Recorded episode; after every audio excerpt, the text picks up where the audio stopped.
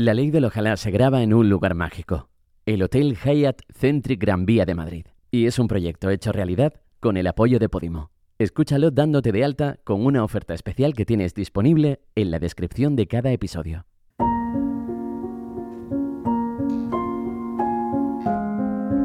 La ley del ojalá es aquella que hace que te paralices, que dudes de tus capacidades, hasta de tu talento y de ti. Es una ley que relacionan a la cobardía de querer y no poder. Es una ley que no se refleja en ningún libro, pero que perdura en el tiempo y en la historia. Una ley imborrable que nadie es capaz de hacer desaparecer. Es una ley universal, pero que algunas personas esquivan, o bien, o intentan por todos los medios no cumplir. Y eso es lo que hace que consigan lo que siempre soñaron. La ley del ojalá está dedicada a aquellas personas que eligieron el camino de luchar por lo que querían, a pesar de que las voces intentaron lo contrario. A pesar de ir a contracorriente, o incluso de sentir la soledad más absoluta como precio a pagar. Pero también habrá experiencias bonitas, caminos llenos de luz y encuentros mágicos. La Ley del Ojalá es un podcast en el que hablaremos de metas, de cumplir sueños y de perderse en la inmensidad de querer que pase lo que siempre quisiste que pasase y de repente pasó.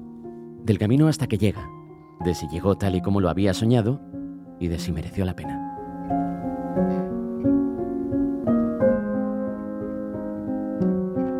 Carlota defiende la intensidad. Y para luchar por tus sueños, correr hacia la meta. Y para, en definitiva, perderte en la inmensidad de dejarte la piel, hay que ser intenso. La intensidad también es abrirte en canal, recordar y reconocer que te mereces todo lo bueno que te ha pasado. Y emocionarte cuando te imaginas cómo hubiera sido pasear por la Gran Vía de Madrid de la mano de tu padre.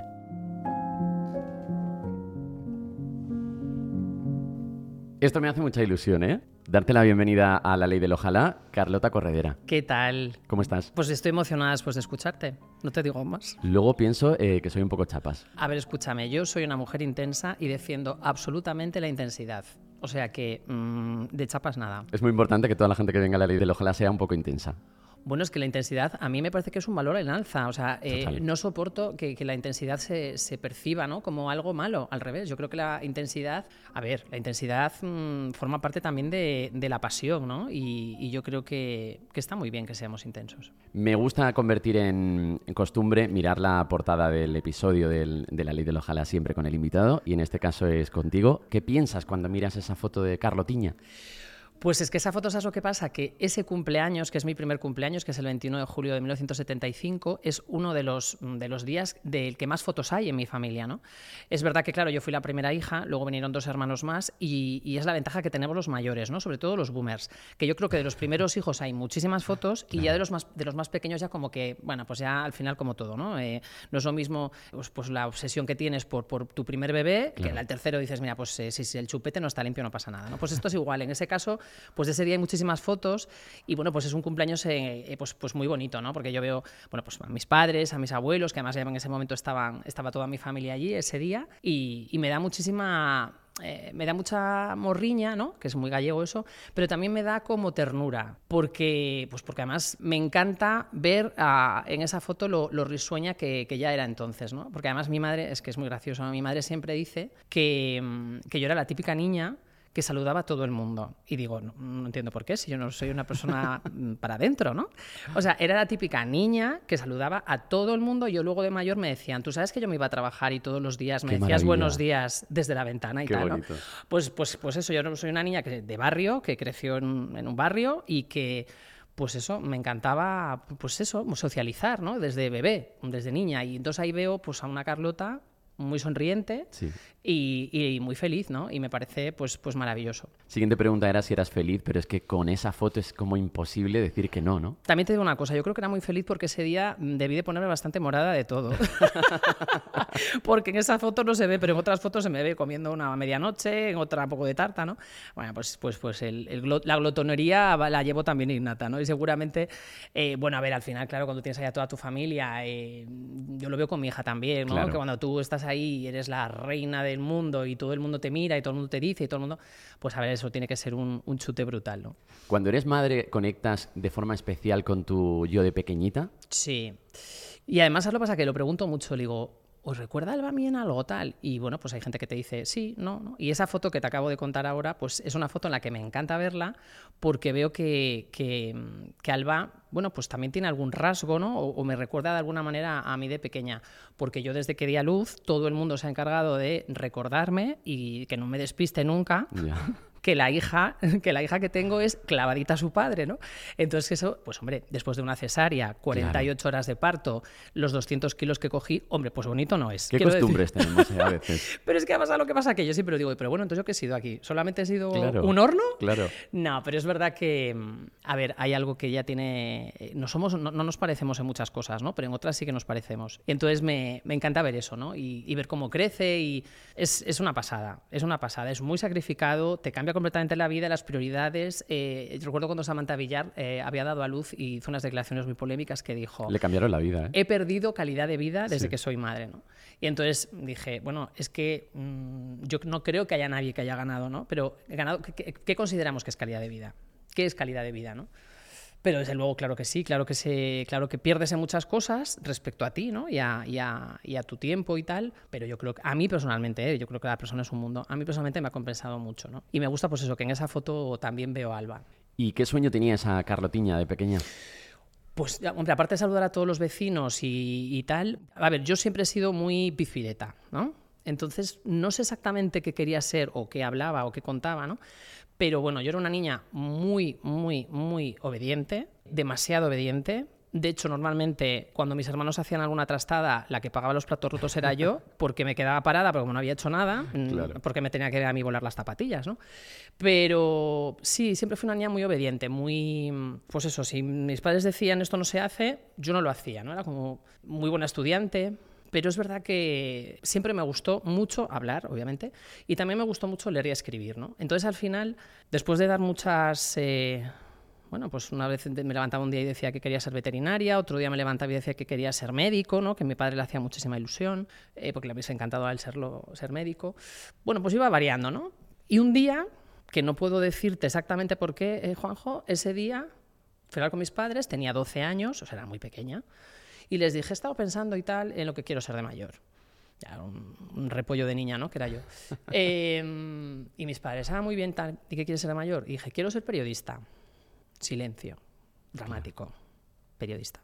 Claro, para mis padres, en ese momento, ser periodista a ver, yo luego lo entendí más adelante, ¿no? Pero para ellos era que yo era una niña como con mucho potencial, una niña inteligente, una niña estudiosa, una niña obediente, o sea, una buena niña, y como que para ellos el periodismo era, eh, pues a lo mejor un trabajo menor. Claro. O como de alguna manera desaprovecharía, ¿no? Mi, pues eso, mi, mi potencial, o que ellos considerasen que yo tenía, ¿no? Entonces ahí hubo un momento de crisis. Yo creo que también debieron pensar, ya se le pasará lo que pensamos todos, ¿no? Los padres, ya se le pasará. Teniendo en cuenta que habías tenido también como cuatro o cinco sueños antes. Exactamente, incluso ser oceanógrafa. Yo decía, no, pues yo como estoy aquí en Vigo, tal, el océano Atlántico, no sé qué. Mis padres, vale, vale, vale. Entonces de pronto llegas ahí y lo dije con mucho aplomo.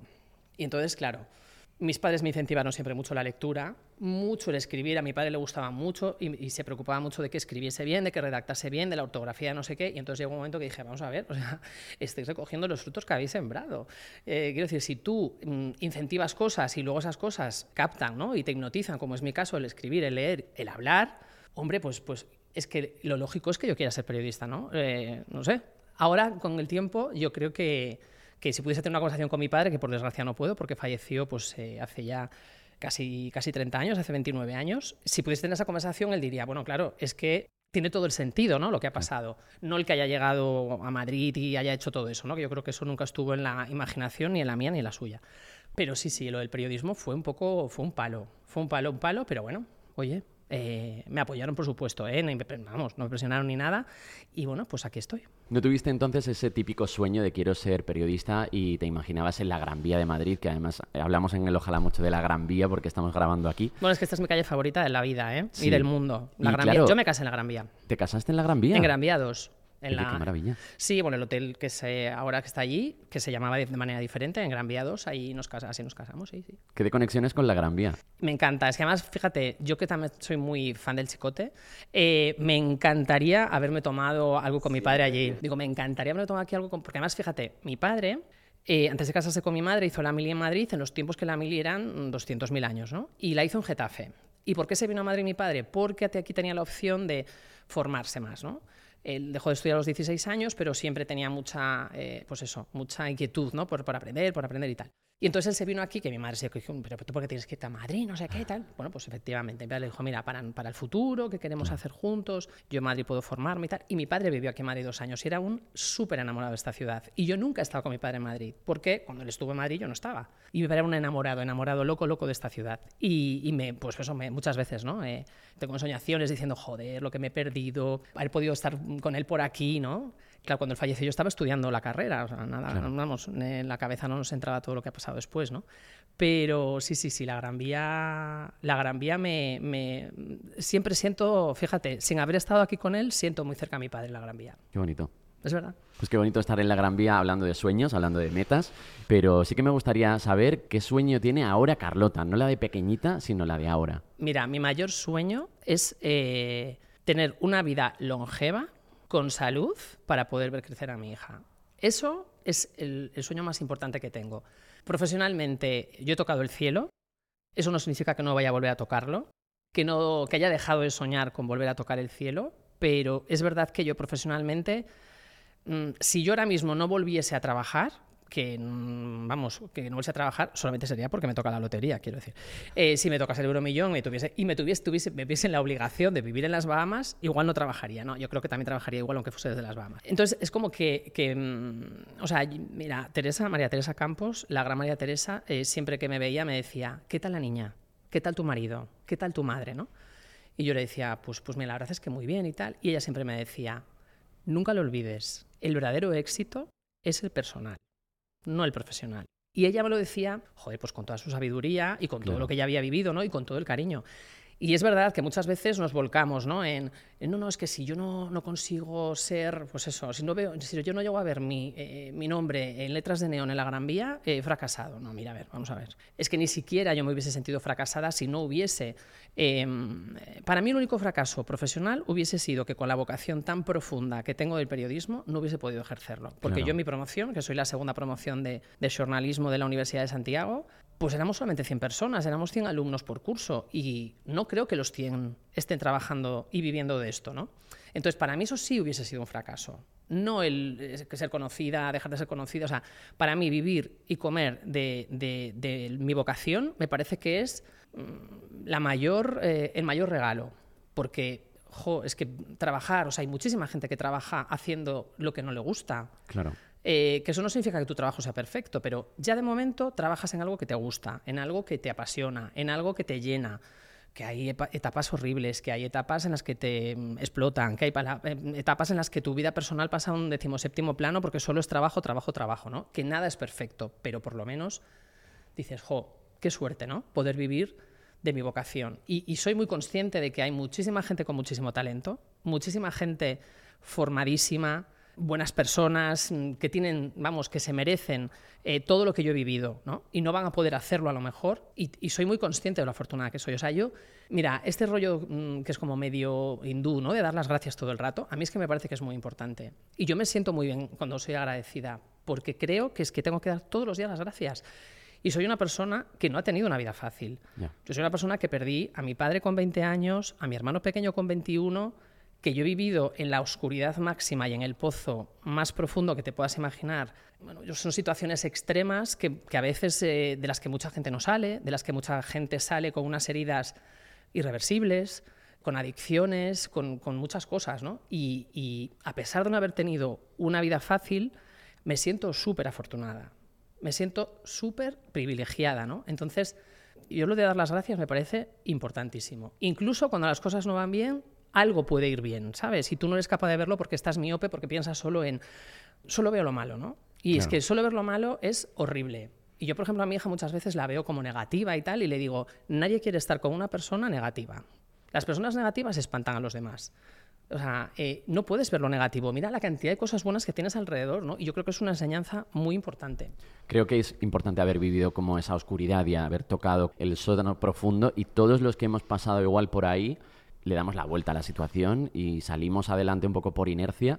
A mí me ha pasado como mucho después y años después haber necesitado como más ayuda psicológica que Claro. cuando pequeño. Claro. Creo que salimos como un poco por inercia y luego de repente dices, oye, que he vivido una, una cosa que realmente de la que mucha gente no sale. Pero mucha gente no sale ni siquiera con ayuda, ¿no? Porque, Claro.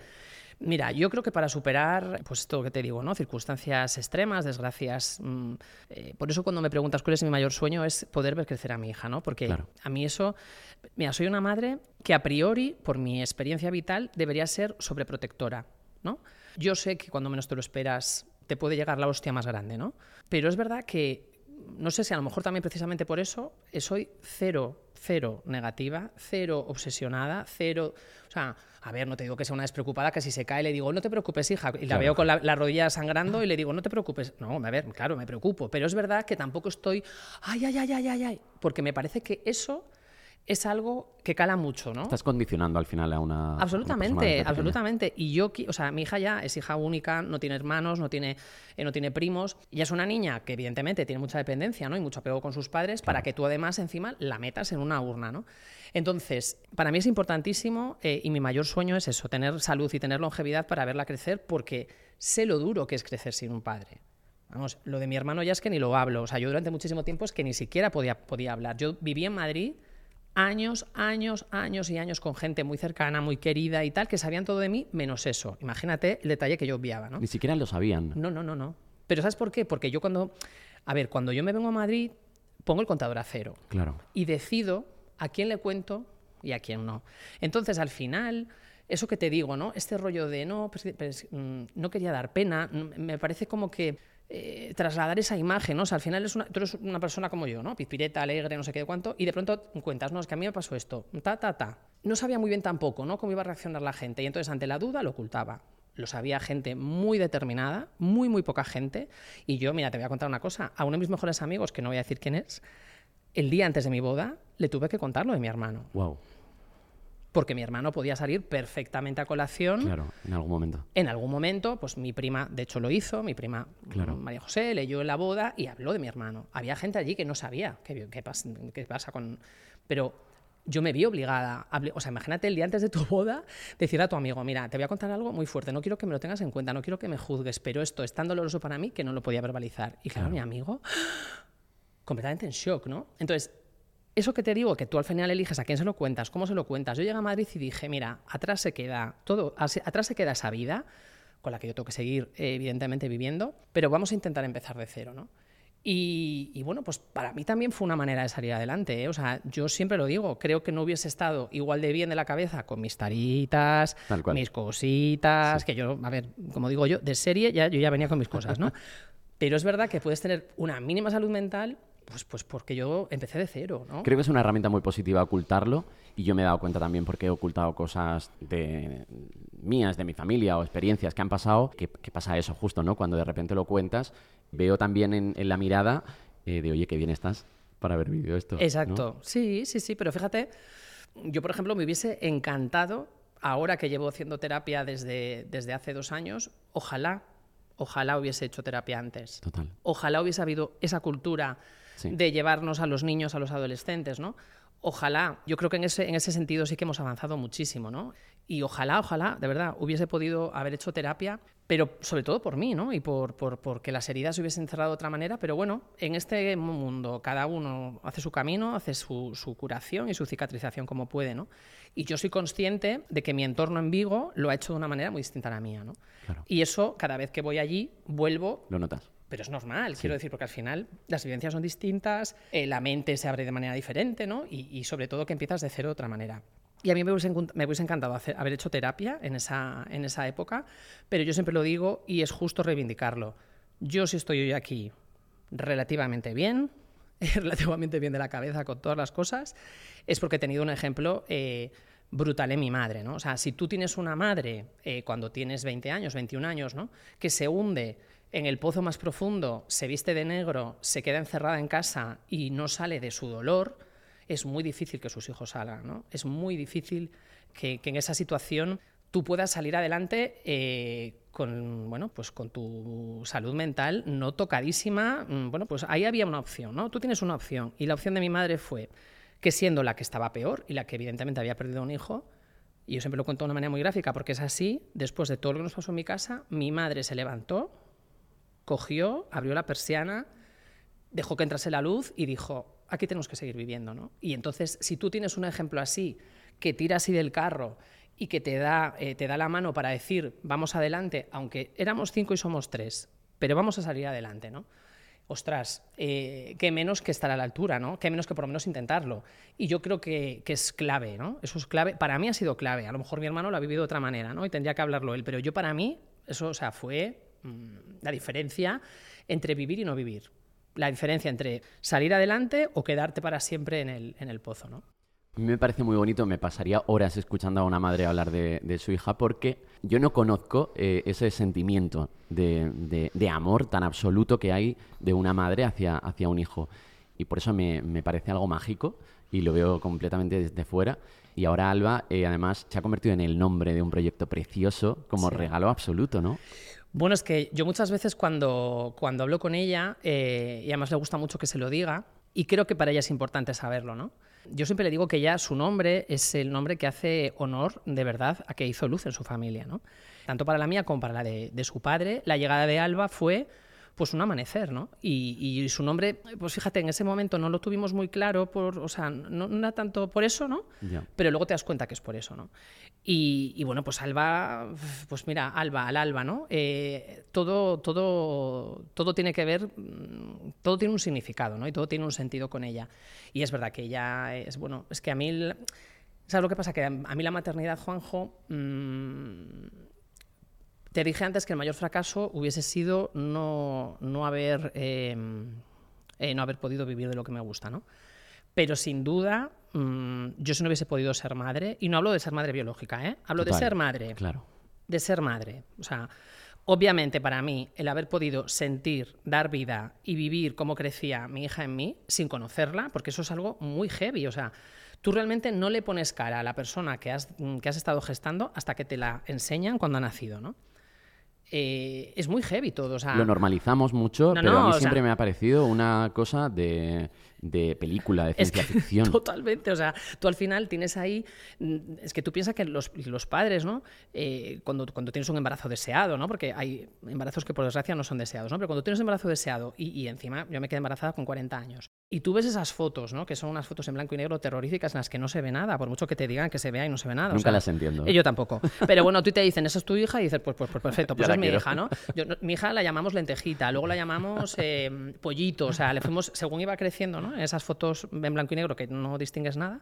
Y entonces tú de pronto vas queriendo algo que es que es que no, no, se ve ni siquiera bien en las ecografías, ¿no? Y, y de pronto tu vida gira en torno a, a, ella y sobre todo mm, me di cuenta enseguida como madre, ¿eh? o sea, Carlos tendría que hablar de su experiencia como padre, pero yo me di cuenta enseguida de la dependencia y de la responsabilidad claro. que es de pronto eh, decir, no, no, es que esta personita, y como dice mi madre, es para toda la vida, ¿eh? Es para toda la vida. Y es verdad, es que es para toda la vida, ¿no? Y mi madre lo dice, si tú tienes casi 50 años y yo me preocupo por ti como me preocupaba cuando ibas al colegio, o sea, claro. es que al final nunca dejas de ser madre, ¿no? Y es verdad que esa para mí es una experiencia increíble y aunque haber gestado a, a mi hija es la experiencia más impresionante que, que, que, yo he vivido y que podré vivir porque ya no volveré a ser madre biológica. Pero yo, por ejemplo, si no hubiese podido ser madre, para mí la vida no habría tenido sentido. Pero porque yo nací y cuando era ya muy pequeñita me preguntaba y decía, yo quiero ser madre. Entonces, claro, cuando tú lo tienes tan claro, ¿no? y entiendo que también eso tiene mucho que ver con, con, con la madre que tengo, ¿no? que evidentemente si eh, pues la admiración que siento hacia ella, ¿no? Y la absoluta idolatrización, o como se diga, hombre, también influye, ¿no? Y también sabes lo que pasa, que son las circunstancias. O sea, mis padres tuvieron tres hijos en tres años. Entonces yo cuando tenía, pues en esa foto no tenía hermanos, pero enseguida aparecieron dos. Y yo ya fui destronada. o sea, por eso te digo que yo creo que esa foto refleja muy bien lo que me duró mi trono, que fue muy poquito.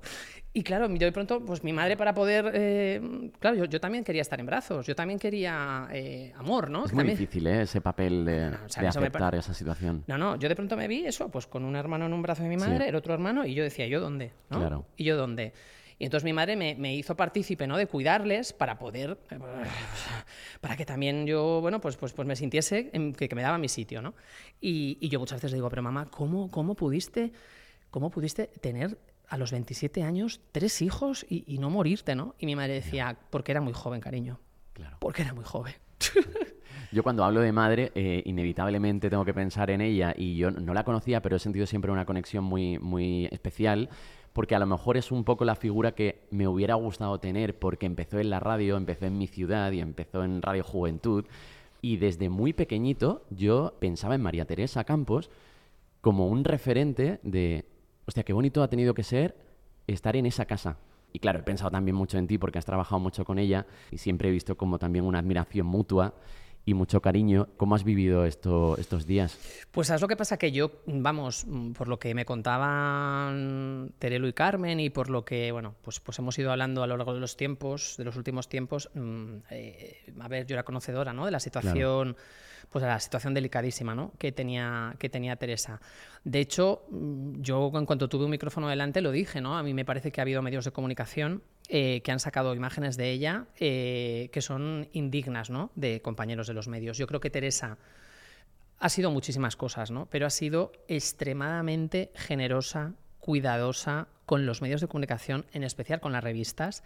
Y yo cuando vi una portada de una revista que no voy a nombrar, con una imagen de, Teresa, ¿no? Pues, pues, pues que ya no era la Teresa que hemos conocido, porque ni tenía eh, las condiciones físicas ni tenía la salud. ¿no? Entonces, que no hayamos evitado los propios compañeros que la imagen de Teresa haya sido impecable, ¿no? Y con una dignidad que es la que ella hubiese querido y la que ella se merece, ¿no?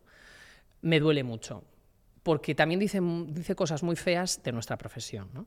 Entonces yo creo que ahí mm, hay determinados límites que no se deben, que hay líneas rojas que no se pueden traspasar. ¿no? Y yo creo que una persona como María Teresa se merecía, ¿no? no solo todos los homenajes que ha tenido, todo el reconocimiento que ha tenido, eh, se merecía sobre todo de sus compañeros. O sea, no solo que Gabilondo, no solo que Pepa Bueno haya puesto, que por cierto es la única mujer directora de un periódico de tirada nacional y la única mujer que eh, a la foto de portada se la dio a, María Teresa el día después de su muerte. ¿no?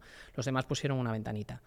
Pepa Bueno puso una foto a, a toda página de, Teresa en la portada del país. Es que me parece que es, eh, primero, darle su sitio, reconocer quién es y quién ha sido María Teresa Campos y, sobre todo, una persona que todos sabemos ya, porque todos sabemos ya que no está bien, o sea, ¿por, qué se tiene que quedar encerrada para que no le hagan fotos, no? Entonces, yo era consciente de que Teresa, bueno, pues se estaba pagando, pero no deja de impresionarte, ¿no? O sea, yo cuando el domingo de pronto veo las noticias de que le han ingresado en la fundación, pues hombre, pues, eh, pues ya me empecé un poco a, empecé un poco el duelo, ¿no? Claro, empiezas a asumirlo realmente. Sí, empiezas a decir, bueno, pues, pues, pues, pues se va, ¿no? Ya se va. Yo me quedaré siempre con, con, todo lo que he vivido con ella. Es que claro, tú imagínate, Juanjo, eh, cuando yo tenía 33 años y estaba en, la, en, en, Hormigas Blancas como codirectora de Hormigas. Empiezo un proyecto que se llama laberinto de la memoria, que son capítulos con documentales como los de hormigas, pero de políticos. ¿no? Entonces me dicen, tienes que preparar de Felipe González, tienes que preparar y tal, porque yo ya había hecho para Hormigas Blancas dos capítulos de Adolfo Suárez como guionista. Y claro, bueno, pues empiezo a preparar los documentales y tal, un trabajo. o sea, eh, no de hormigas blancas, sino de, mm, vamos, arquitectura y orfebrería y documentarme de etapas que no he vivido, ¿no? Que no soy contemporánea. Maravilloso, por cierto. ¿eh? Muchas gracias. la pena. Muchas gracias. Y bueno, pues ahí me dejé todo. Y de pronto me dicen, oye, que ya tenemos fecha de emisión y que sepas que va a haber debate, porque el debate de hormigas lo hacía Jorge, debate en el laberinto. Y digo, ah, genial y tal. O sea, yo estaba en mi mundo pensando en los documentales y es que no pensaba en nada más. Y de pronto me dicen, y ya, ya está la persona que va a hacerlos. Y yo, ah, sí, sí, dime. O sea, pero sin darle mucha importancia, ¿no? Y me dicen, bueno, pues, pues es mejor que escuches bien lo que te voy a decir, porque la persona que va a presentar los debates es María Teresa Campos. O sea, yo ese momento, pues yo creo que me pasó de todo. Me desmayé, colapsé, pedí un desfibrilador, digo, ¿perdona? ¿Cómo? Y claro, yo recuerdo ese momento de ella aparecer por primera vez, ¿no? Y yo sentirme la mujer más pequeña del mundo, verla a ella como la mujer más grande del mundo, con toda la admiración y el respeto ¿no? que le tenía como profesional y de haberla seguido desde niña, desde la pueste por una, pues de pronto, pues decir, Carlota, aquí estás, tienes 33 años, confía en ti, intenta que esta señora no te coma, claro. ¿no? No te coma de que te coma de, de que no sea consciente de lo pequeña que te sientes. Claro. ¿Vale? Que ella no sea consciente de lo pequeña que te sientes. Y ahí empezó una relación muy bonita, que ha durado hasta el final. Eh, me decía Carmen, ¿no? En el tanatorio me decía, tú sabes que mi madre te quería mucho, ¿no? Y le dije, hombre, y yo a ella, y dice, pero ella te quería mucho, ¿no? Y es verdad que al final, pues a ver, ahí hubo una complicidad. Y yo creo que para Teresa también fue importante encontrar a, a una niña, ¿no? A una niña que la miraba con ojos de admiración, pero que tenía dos ovarios, claro. ¿no? Porque los tengo, y en ese momento los tenía más pequeñitos porque tenía 33 años, pero es verdad que ella ahí encontró también una persona que fue un poco un refugio, ¿no? Porque tú piensas que Teresa ahí, cuando ella llega y cuando yo la recibo y cuando nos conocemos, ella vuelve, pues no por la puerta de atrás, pero después de haberse ido a antena, de no haber funcionado el programa, eh, de haber dado bandazos, ¿no? Y de pronto Paolo, al que llamó gilipollas, le dice, puedes volver a casa, ¿no? Entonces ella vuelve a una casa que ya no es la casa que dejó, en la que su puesto ya lo ocupa otra persona, que es Ana Rosa, y de pronto ella dice, bueno, pues es que yo soy María Teresa Campos. Claro. Es que ¿por qué va tan, ¿por qué va tan tarde mi, mi debate? Es que mi público no puede trasnochar, me decía. Y yo la miraba y decía, Teresa, esto es lo que hay. Ahora mismo vamos a hacer este laberinto, que además ella me apoyaba un montón con los documentales, los veía, me ha gustado esto, oye, acuérdate de este detalle, oye, esto de Felipe, no sé qué. Quiero decir, imagínate, pues ella es esa, esa cabeza que tenía y esa memoria, ¿no? Y todo lo que haya vivido. Porque que la gente no se olvide que Teresa, con 40 años, se fue de Málaga, donde ya le habían dado un Ondas, donde ya le habían dado un Ondas, ¿vale? En Málaga, no en Madrid, no, no, en Málaga. Ella ya le habían dado su Ondas y ella llegó aquí para ser la directora de informativos de Radio Cadena Española. Claro, es que hoy en día, no sé si la directora de Radio Nacional de Informativos es una mujer, pero desde luego que en el año 81 fuese una mujer que viene de Málaga, eh, solamente puedo hablar del mérito y de la capacidad de, brutal de la fuerza que tenía, que tenía esta mujer. ¿no? Entonces, claro, mm, esta señora tenía muchísimos conocimientos, sea, fue una mujer, además, una luchadora por la democracia y, de pronto, pues hacer documentales con ella, cuidado, ¿eh? ¿Sabes? Como si tú te pones a hablar de la transición con Victoria Prego, te dirá, bueno, ¿tú quién eres para hablarme a mí de la transición, no? Y con ella, pues eso fue un aprendizaje brutal. Y yo recuerdo, Juanjo, la primera vez que teníamos el directo, ¿vale? Ella iba de marrón, con una piedra que le había regalado el equipo de día a día al irse, que era una joya diseñada por Felipe González, y se la puso para el, para el, para el documental de Felipe. Y entonces ella, claro, te imaginas, ella estaba, era su vuelta, también estaba nerviosa, con mucha responsabilidad y tal. Y yo de pronto me vi que tenía el micrófono de mano con el que yo iba a hablarle a ella por el pinganillo y que a mí la mano no me paraba de temblar, ¿no? Que además yo no tenía tanta experiencia como directora, que decir, es que ahí la fábrica de la tele, Oscar y Adrián, fueron muy locos y muy arriesgados, ¿no? Y pensaron que yo era un perfil que podía encajar con ella. Pero bueno, es verdad que yo tampoco tenía muchísima experiencia dirigiendo, no había dirigido tanto, ¿no? Y de pronto me veo ahí con la mano que me tiembla y me acuerdo que estaba al lado de uno de mis jefes y me dice, ¿quieres que le hable yo? Y le dije, no, porque si yo no le hablo esta noche, nunca me va a respetar. Entonces prefiero ahora hacerme irme viva de vientre, ¿sabes? o sea, morirme ahora mismo aquí, pero hablarle y que ya no note que me está temblando todo, ¿no? Y fue, fue impresionante. O sea, trabajar con ella ahí fue... ya luego vino todo lo que, lo que vino, ¿no? Pero la parte del laberinto mm, fue impresionante. Y ya, bueno, pues luego ya fue defensora de la audiencia, ya tuvo su tiempo tan feliz. Las campos, ¿no? Claro, tú imagínate, eh, de pronto presentar un programa de las Campos que lo presento yo. Y entonces las, la Campos debió decir, pero ¿por qué presenta esta niña el programa que es mío, que se llama Las Campos, ¿no? Entonces yo, le costó entenderlo, ¿no? Sí, le costó entenderlo. Le costó entenderlo, pero luego al final pensó, bueno, es que tiene todo el sentido. O sea, ¿cómo voy a presentar yo? Eh, si soy la protagonista, ¿cómo voy a presentar yo? ¿no? Pero ella lo quería hacer todo. Todo, todo, todo, todo. Para ella, eh, para ella todo era poco, ¿no? Pero porque realmente ella sabía que era lo grande que era, ¿no? O sea, ella no, no era. conocía perfectamente su, capacidad, porque su capacidad era, es que es, era una máquina. Una máquina de hacer televisión. Y qué regalo más bonito para Terelo y Carmen tener ahora las campos, ¿no? Total. A mí me parece. Fíjate, hay mucha gente que. Ay, pues es que la, la imagen de Teresa y tal yo creo que Teresa eh, fue ahí súper generosa y yo creo que fue una manera de devolverle a la gente todo lo que, todo lo que le había dado, ¿no? Y a mí, la, a ver, además es que sé que la persona que ha hecho las campos, que es Raúl, lo ha hecho con un respeto infinito hacia ella y hacia sus hijas, porque además es, amigo de las tres, ¿no? Yo, a mí las campos me parece que es, eh, es, un, es un legado fantástico, a pesar de que por desgracia aparece Bigota Rocet, ¿no?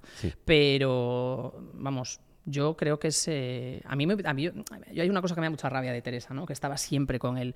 Quiero trabajar, quiero trabajar, quiero trabajar, porque ella realmente sentía que le ha faltado un broche final, ¿no? Y yo, con mi manera positiva de ver la vida, eh, si pudiese hablar con ella, le diría: Pero si tú no tienes nada que demostrar ya. Otra cosa es que para tú eh, sentirte viva necesites trabajar arreglarte, pintarte, ponerte súper coqueta, que era súper coqueta, llevaba todo a juego. Yo le decía siempre, contigo el casual, el casual wear ha muerto. sus botines. No, no, ya le encantaba. O sea, además le encantaba que os lo dijese. Digo, contigo el casual wear ha muerto, porque venía cazadora naranja, pendientes naranjas, todo naranja. Maravilloso. Sí, sí, sí. Súper coqueta. Y entonces a mí me encantaría cogerla por banda y decirle, pero vamos a ver, que, que es que no tienes nada que demostrar ya. No tienes nada más que demostrar. La pena que a mí me queda de Teresa es que no haya tenido el final que se merecía, y no hablo solo de salud, ¿eh? hablo de estar, de ser disfrutona de haber disfrutado de su casa de Málaga, de haber sido a Málaga, de disfrutar de su mar, de tal, de tal, y no haber estado, eh, y no, pues, no haber tenido la preocupación de vender su casa. ¿Sabes? Me hubiese gustado que yo hubiese tenido el retiro que se merecía, que era un retiro tranquilo, con sus cuentas eh, perfectas y cuando me refiero a sus cuentas perfectas es no estar preocupada porque tienes que vender una casa o tienes... No, o sea, despreocupada completamente de eso y disfrutar de las conversaciones que podía tener ella con, gente interesantísima. Leer, que era una gran lectora, una persona súper culta y súper preparada. Me hubiese encantado que hubiese tenido ese final y no fue así. Si hablamos de disfrutar de proyectos, eh, me surge hablar de superlativas, evidentemente. No sé si es un poco la forma de ser libre sin pensar en consecuencias, en audiencias, en que mañana tu programa deje de estar, que te rodees de un equipo que de repente pues, no es el que quieres. ¿Ha significado eso superlativas? Mira, superlativas es, es el paso, ¿no? Yo no sé exactamente, no sé exactamente qué me depara, ¿no? Ahora mismo yo me planteo y digo, pues mira, tengo 49 años, no os aparento, pero tengo 49 años, he trabajado desde muy joven, o sea, llevo muchos, muchos años trabajando, porque eso sí que lo tengo clarísimo, o sea, a mí nadie me ha regalado nada, que he podido tener suerte o estar en el sitio adecuado, en el momento adecuado, sin duda, pero a mí, lo que decía Picasso, ¿no? Eh, que la inspiración me pide trabajando, pues a mí te puedo asegurar que las oportunidades laborales me, han eh, aparecido siempre trabajando, todas, todas, eh, en todas las productoras que he trabajado, ¿no? Y entonces, bueno, pues siento que ya tengo mm, pues, un bagaje, ¿no? Interesante, mm, intenso, oficio, y no sé qué me va a deparar en, la vida. ¿no? He tenido una trayectoria de muchísimos años en Mediaset. Entiendo que Mediaset ya no es, mi, no es mi sitio, desde luego no lo es ahora mismo. Y entonces pienso, ¿qué me depara la vida? No lo sé. Pero lo que tampoco me apetecía eh, es eh, estarme quieta tanto rato. ¿no? Yo después de salir de, de Sálvame y del programa de Quién es mi padre, em, tengo la sensación de haber estado anestesiada, ¿no? sin saber muy bien, o sea, sin sin conseguir digerir ese, ese, frenazo, ¿no? ese frenazo en seco que supuso eh, dejar de estar todos los días en pantalla y, y sobre todo después de, es claro, yo ahora mismo es que ha habido épocas en las que yo estaba en Sálvame, en Cámbiame, en las campos, en, quiero decir, con, con un nivel de, de curro súper, súper, súper intenso y de pronto mm, pasar de, de, de 100 a 0 pues hombre, ¿no? Eh, ha sido también como un poco, vamos a encontrar el sitio, vamos a ubicarnos y tal. Y para mí Superlativas ha sido esa transición que si ahora mismo, mira, me, me llamasen por teléfono una cadena y me dijese, eh, Carlota, tenemos este proyecto para ti. Aunque yo volviese a presentar y a estar en primera, en primera línea, eh, me gustaría seguir haciendo superlativas, ¿no? Porque cuando tú al final encuentras un lugar,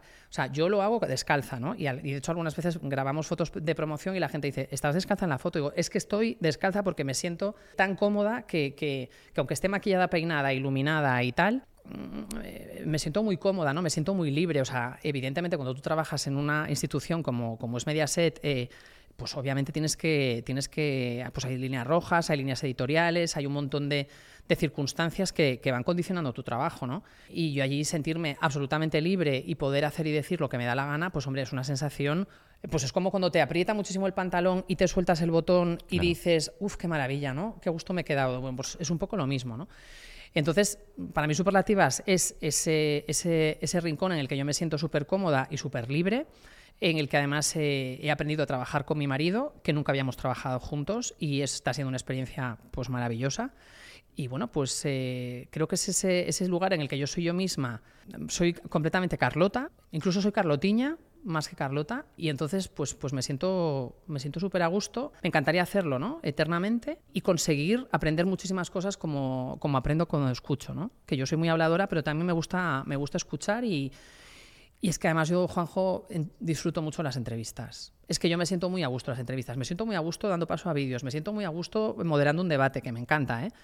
Pero entrevistar es mi, es mi pasión. bueno, es, que, es, que, a mí es mi, es mi pasión, ¿no? Me siento me siento súper a gusto y me encanta, me encanta. Entonces, Superlativas es, eh, creo que es la transición a lo siguiente, pero una transición eh, sostenida, ¿no? Que creo que que es un espacio al que, mm, que, no me gustaría que desapareciese. De superlativas me pasa una cosa y es que me gustan muchas cosas. Puede sonar exagerado, pero tengo mis fuentes internas. Conseguiste que Belén hiciera temblar un poco los cimientos, y digo un poco por decir un poco como muletilla, porque no fue un poco, eh, de la política antes de las elecciones. A ver, a ver, es que eso es lo que pasa, que eh, con superlativas además eh, me ha sucedido algo respecto a Belén, ¿no? Y también con Patiño pasó, pero sin, vamos, sin hacer de menos a las otras invitadas, ¿eh? que fueron fantásticas y son fantásticas. Pero es verdad que Belén, ni siquiera ella es consciente ¿no? de lo que es Belén Esteban, de lo que repercute, de lo que condiciona, de lo que provoca. ¿no?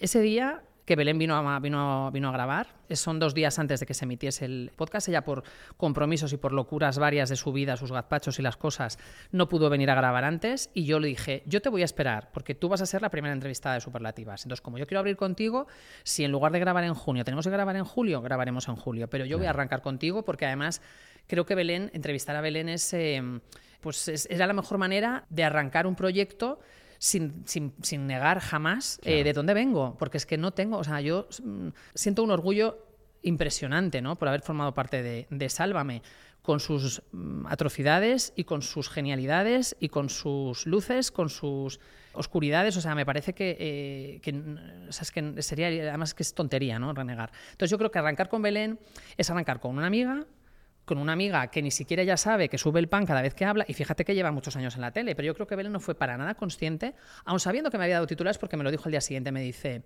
porque grabamos un lunes y el martes me quedé con ella, que fue el miércoles antes de, teníamos una, una juntanza ahí de gente de Sálvame, y me dijo, dijo ya, pues ayer estuve con la Carlota y estuve con la Carlota grabando el Superlativas y ah, yo creo que algún titular le he dado, yo creo que alguno de política. Quiero decir, ella es consciente, pero nunca, o sea, ella me llamó llorando al día siguiente de, Carlota, que soy rending topic, que es que me está llegando unos mensajes de la gente, porque es verdad que así como Beyoncé traicionó a su, a su, a su fandom, ¿no? Cuando se fue a Arabia Saudí, Belén consagró a su fandom diciendo que no le gusta que haya un partido que elimina los derechos de la gente a la que ella quiere, ¿no? Y me parece que es de una generosidad, de una honestidad y mucha, y mucha valentía, porque Belén recibió muchísimos mensajes eh, de agradecimiento ¿no? por ser tan de verdad y tan sincera y tan valiente ¿no? en, plena pre-campaña electoral decir eso.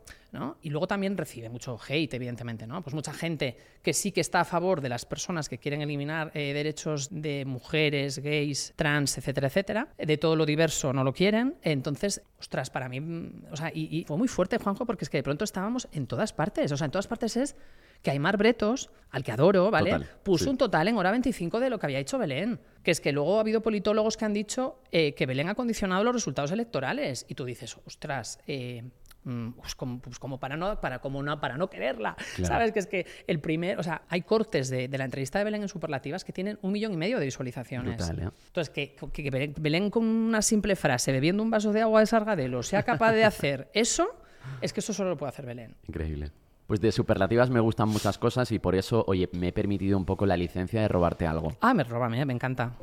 A ver. Recuerdo a una niña que en los años 80 mm, crecía en Vigo. Era una niña tremendamente feliz. Muy pronto eh, descubrió que a ella le gustaba saber sobre todas las cosas y por eso empezó a preguntar. Le gustaba curiosear, le gustaba saber más. Sí, es verdad, a ella también le gustaba jugar con muñecas, dibujar, pero lo que más le gustaba era hablar.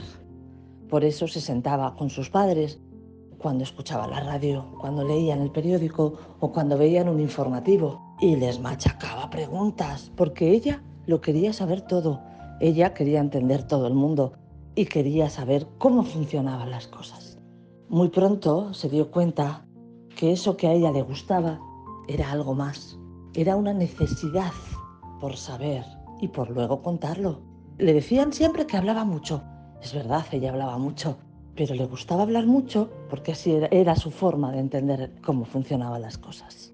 Esa niña todavía existe, ha crecido, pero si tienes suerte podrás verla. Aparece en lugares seguros y con las personas adecuadas. Y es una niña absolutamente maravillosa la pequeña Carlotiña. Ay, por favor, ¿y ahora qué me hago yo para hablar? ¿Qué hacemos con ella? Ay, ¿qué hacemos con ella? Qué emocionante. Gracias por el regalo. Y también las gracias a la doctora Sorora. Pues es que es muy emocionante. Mm. Es muy emocionante. Eh, a mí hay una cosa que me ha preocupado muchísimo siempre, que es eh, qué pensará mi padre de mí si yo eh, mi, mayor eh, adicción en esta vida era escucharle a él decir que estaba orgulloso de mí porque lo decía muy pocas veces, ¿no? No es que lo demostrase pocas veces, pero lo verbalizaba muy pocas veces. Y entonces, bueno, pues durante todos estos años, eh, y no hablo solo del trabajo, eh, hablo de todo, de cómo he afrontado pues, pues todo lo que nos ha tocado vivir, ¿no?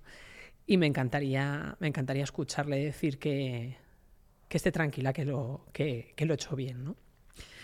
Y entonces, pues esa Carlota que preguntaba muchísimo y, que quería saberlo todo, que era muy pesada, porque mi padre además ha sido una persona súper paciente conmigo y muy feminista y siempre ha apostado por mí y nunca me ha hecho sentirme menos que mis hermanos por ser una niña, al revés.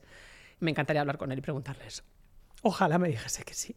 Y que él esté orgulloso de que los 20 años que estuvo conmigo cosechó y que siente ¿no? Que, que, no se me olvida todo lo que, todos los principios y, y, la bondad que él me enseñó. Qué difícil. Joder, es que madre mía, la que ha liado la doctora Sorora. Sí, además es un tema que a mí personalmente también me toca la fibra y tampoco vamos a convertir esto. Madre mía, no, pero bueno, también está bien, ¿no? La intensidad también es esto, ¿no? La intensidad es que a veces tienes que dejarte contener, ¿no? Pero sí, sí, a ver, al final todos, todos, todo gira en torno a que la gente que quieres te diga, te diga que, que está orgullosa de ti y que lo estás haciendo bien, ¿no? ¿Os ha dado tiempo a asumir realmente todo lo que habéis hecho, todo lo que habéis conseguido, todo lo que habéis vivido, todo lo importante que ha sido este proyecto con Anaís, con Rocío? No, no, no, pero ¿sabes lo que pasa? Que yo, por ejemplo, ahora mismo todo el mundo habla de Rubiales, ¿no? Y de, y de Jenny Hermoso. Y durante mucho tiempo sentí que todo lo que todo el sacrificio, la exposición, ¿no? Em, con el tema de, de Rocío Contarabla para seguir viva, todo lo que supuso, ¿no? Ese trabajo de Ana Isabel, brillante, magnífico, ejemplar, periodismo de verdad, que es el periodismo que también tiene perspectiva feminista, ¿no? Porque si no, no, no, es, no, es, no es buen periodismo. Eh, esa Rocío, ¿no? Eh, cómo lo explicó, cómo lo contó, cómo se abrió, cómo eh, intentó que la gente entendiese, ¿no? Lo intentó por lo menos, que la gente entendiese lo doloroso que es no tener relación con tus hijos, ¿no? Y explicar por qué y toda esa, toda esa eh, locura eh, y convulsión que supuso, yo no sé si algún día conseguiremos eh, bueno, pues, pues, ser conscientes, ¿no? pero yo durante mucho tiempo sentí no que no había valido la pena en absoluto, pero sí que, que no había servido de, suficiente, ¿no? O que no había hecho, mm, a ver, más allá de que lo más importante del mundo, y siempre lo hemos dicho, ¿no? Y el dato objetivo es el, el tema del, del, aumento de las llamadas al, al 016. Eso obviamente es lo más importante, ¿no? Lo demás es ruido. Pero es verdad que con todo lo de Rubiales, la respuesta ¿no? de mujeres, de, muchísimas mujeres, de la mayoría de las mujeres y también de muchos hombres, ¿no? ante, ante eh, la infamia que, que, ha provocado, que ha dicho y ha hecho este señor, para mí ha sido balsámico, ¿no? Para mí ha sido una sensación de, de confort, de reconfort mejor, ¿no? De, de sentirte reconfortada porque piensas, y creo firmemente, y no me estoy poniendo ningún mérito, por favor, ¿eh?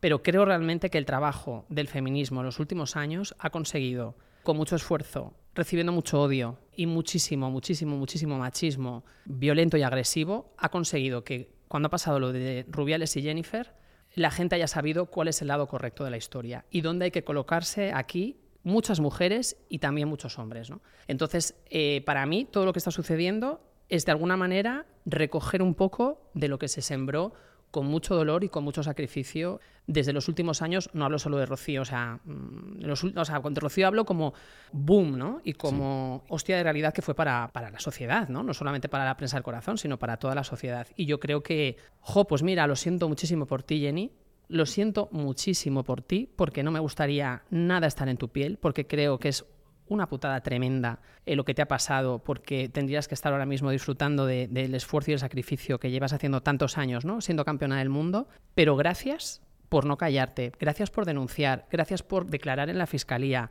porque además eh, ella sabe que no está sola, pero es que mm, estamos con ella a muerte, ¿no? Porque lo cómodo creo que es apartarse. Ella vive en México, ¿no? Ella se va a México y dice, bueno, pues ya está. Pero no ha dicho ya está, ¿no? Y yo creo que es eh, que, de verdad que lo siento muchísimo, pero creo que el caso Rubiales es un antes y un después. O sea, él se acabó, creo que realmente es el MeToo español. Al final, eh, para avanzar, por desgracia, eh, siempre hay alguien que tiene que, que, pagar, ¿no? Que pagar un precio muy alto y un coste muy alto como el que está pagando Jenny Hermoso. Pero es muy importante lo que está haciendo, es muy importante lo que ha conseguido y es muy importante la respuesta de la sociedad española ante este caso. Me gustaría mucho también enseñarte otro audio. O sea, por favor, pues entonces necesito un Kleenex porque es que ya no puedo más. Ya no puedo, yo es que no tengo aquí. Ay, Carlotiña de pequeña, ¿qué te diría? Lo primero que te diría es que vas a flipar, que, que es un viaje impresionante que te tiene la vida preparado, que vas a vivir algo que mucha gente anhela vivir y que a ti te llega de sorpresa y, y- y como de rebote casi, pero que vas a saber manejarlo muy bien y que vas a vivir muchos éxitos profesionales, pero tu mayor éxito va a estar detrás de la puerta de tu casa cuando llegas cansada de un día ejerciendo la profesión que más te gusta. Tu mayor éxito son dos personas que te esperan dentro. Vas a ser muy feliz. Ay, por favor. Pues ¿sabes lo que pasa? Que efectivamente David Inso acaba de decir la, la verdad más verdadera de mi vida, ¿no? Claro. Que es esa, que mi felicidad es la que tengo cuando llego a mi casa y por eso la protejo a machetazos, si hace falta, ¿no? Porque a mí me, no me cuesta absolutamente nada ser escudo humano, pero a mi gente que no la toquen. Yo eso lo tengo, lo tengo clarísimo porque además tengo la suerte de que mi gente es, eh, es una gente normal, de verdad, y es gente buena, ¿no? Y es gente que, que tiene que, a la que tengo que proteger porque no han elegido esto, ¿no? Y es verdad que, bueno, pues, pues esa niña, esa niña, madre mía, esa niña, la que le espera. Lo que le espera, pero, pero fíjate, le esperan cosas muy duras, pero también le esperan cosas increíbles. Porque es que yo he vivido cosas increíbles. O sea, Juanjo, yo con 29 años estaba eh, subdirigiendo a Ana Rosa, con 30 estaba dirigiendo a Jordi González. Había, hacía seis años que, que había dejado Galicia, ¿no? Eh, ostras, ha ido todo tan rápido, pero tan, tan rápido era directora y de pronto fue boom. Empecé a presentar y fue boom, ¿no? Y, y- y nunca estás preparado para eso. Y sobre todo no estás preparado cuando tienes los orígenes que yo tengo. O sea, hay gente que lleva, eh, pues que es- su padre es Fernando Ónega o mm, Joaquín Prat es hijo de Joaquín Prat, ¿no? Claro. Y eso no le resta ni un solo mérito profesional, pero ellos han convivido con su vida de ahora. Ellos saben lo que es tener un padre o una madre como Terelu, ¿no? Pero es que yo vengo de una familia en la que mi madre, lo primero que me dijo cuando le dije que quería ser periodista fue, si nosotros no te vamos a poder ayudar, Claro. es que no tenemos a nadie en la familia. Y yo dije, ¿y? ¿Sabes? Es como, pero que no sea un impedimento eso, ¿no? Y, y, bueno, pues, pues es que mm, a pesar de, de- de todo, a pesar de todo, porque ha habido cosas muy duras, ¿no? Y cosas eh, muy injustas, eh, por supuesto que ha valido la pena, vamos, pero no tengo ninguna duda, ¿no? Ninguna duda. Y me siento súper, súper afortunada. ¿Qué significa ahora trabajar con ellos, con David y con David? Pues, pues mira, es, pues es rejuvenecer. O sea, para mí es mi tratamiento anti-aging, ¿no? Yo estoy con ellos y entonces, eh, pues eh, de 49 paso a 39, a 29, bueno, pues es un regalo, ¿no? Un regalo que nos ha hecho la vida, eh, que nos ha llegado mm, este mes de agosto, una llamada de, de Radio Nacional para colaborar los tres juntos, que nunca habíamos trabajado los tres juntos, quiero decir, me han entrevistado, me han Sí. tenido de colaboradora, pero los tres juntos, fuera de, de un podcast, ¿no? En algo que es, bueno, pues directo, ¿no? Como, como es trabajar en, en el Tridente, que hemos montado los, los tres diablillos de de, en, las, tardes de Radio Nacional con Lourdes Maldonado, que yo no la conocía personalmente y me parece que es, ostras, pues mira, fíjate, yo creo que con Lourdes es una persona con la que yo he conectado muy rápido y creo que, que me voy a llevar súper bien con ella. Y me encanta eso, me encanta conocer a compañeras con recorridos, pues porque tenemos la misma edad y, y creo que voy a aprender mogollón de ella y estoy muy contenta. Pues es una aventura maravillosa, porque ayer estábamos los tres en Prado del Rey eh, y era como, pero qué fuerte que estamos aquí los tres, que vamos a hacer esta Qué colaboración, ¿no? Es muy chulo, es muy chulo. Y para mí, Insua es mi hermano pequeño, es así, y yo, vamos, lo quiero para, para siempre en mi vida, a la doctora Sorora también, por supuesto, ¿eh? Pero es que, bueno, claro, luego Andújar es una persona que cuando yo empecé a, a colaborar en Radio, o sea, cuando yo fui becaria en Radio Nacional en Vigo, él no había nacido. Ya. Entonces, claro, de pronto, ¿cómo le explico yo lo que supone, no? Pero sí, sí, son mis, son mis, son mis niños y son mi tratamiento anti-aging. Yo hay cosas de la tele que no entiendo, eh, absolutamente. No sé tampoco cómo, se procede o cómo, cómo se deciden ciertas cosas, pero desde la mayor honestidad del mundo y desde mi sencillez, yo estaba viendo el final de Sálvame y te echaba de menos todo el rato. Entonces no sé cómo se vive eh, en ese momento no poder decir adiós, o si lo has echado en falta, o si has necesitado despedirte. Yo me despedí el, el 25 de marzo de 2022 y yo creo que, que mi sitio no, no era estar en, en el final de Sálvame. Yo creo que en el final de Sálvame sí que eché mucho de menos a Jorge Javier. Porque Jorge sí que ha continuado, ¿no? Y, fue el primero y me hubiese encantado que lo hubiese cerrado el, programa, pero no, yo no sentí que, no sentí que estuviese fuera, no, yo creo que mi sitio y mi despedida ya, ya se había producido. Yo en ese sentido no tengo, no tengo esa carga, ¿no? No tengo esa, esa necesidad. No, yo en ese sentido no. A mí me da mucha pena que se haya acabado Sálvame, pero por las circunstancias sobre todo, ¿no? Claro. Pero ya está. ¿Sabes? Ya está. O sea, Sálvame lo ha dado todo. Lo ha dado todo. Eh, ha sido, eh, pues yo creo que el programa de televisión más importante de las últimas décadas, ¿no? Pero ya, o sea, hay que pasar página, hay que seguir. Eh, ellos continúan ahora en Netflix, que estoy convencida de que va a ser un bombazo. Lo Historia pop en España. No, no. O sea, yo, porque yo tengo mis fuentes también, te podrás imaginar, de gente que se ha ido a México, que se ha ido a Miami con ellos y eso, y que se está ahora mismo editando ese material y ese material va a ser. Lo han gozado muchísimo, ¿eh? Ese material va a ser, va a ser bueno, eso va a ser un bombazo, no tengo ninguna duda, porque además hay mucha añoranza de Sálvame, ¿no? Y, de la compañía que, que, hacíamos, y yo creo que eso va a ser, va a ser una bomba, no tengo ninguna duda. Pero yo creo que una cosa es, ¿no? Viajar y hacer estas locuras, ¿no? Que, que ojalá, ojalá renueven y ojalá haya muchos, muchos eh, Sálvames en, en Netflix, ¿no?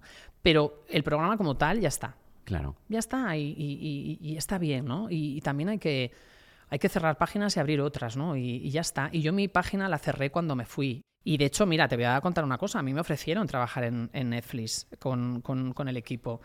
Y le dije a la fábrica que no. Y esto no lo he contado, te lo cuento a ti. Eh, pero porque ya no es mi sitio. Y no pasa nada y siguen siendo mis amigos, mi gente, mis compañeros, los adoro, los amo, pero ya no es mi sitio.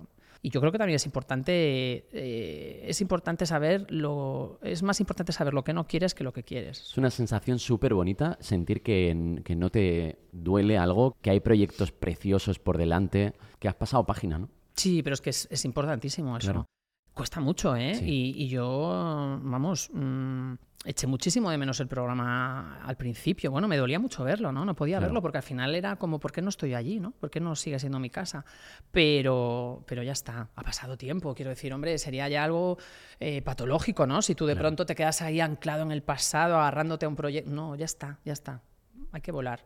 Pero fíjate, de cinco superlativas hay dos personas de Sálvame. A ver, es que, pero, pero por supuesto, y espérate, porque por superlativas ya te puedo decir que va a pasar Chelo García Cortés, que va a pasar Terelu, que va a pasar Carmen Morrego y todos los compañeros que les apetezca venir, porque es que donde yo esté siempre será su casa, ¿no? Qué bonito. Pero es que es verdad. Le hemos preguntado ya a gente que querían decirle a la Carlotiña. A la pero vamos a ver, ¿tú qué quieres? ¿Que no tengo clines, Juanjo? No puedo. No, ya no me queda ninguno más.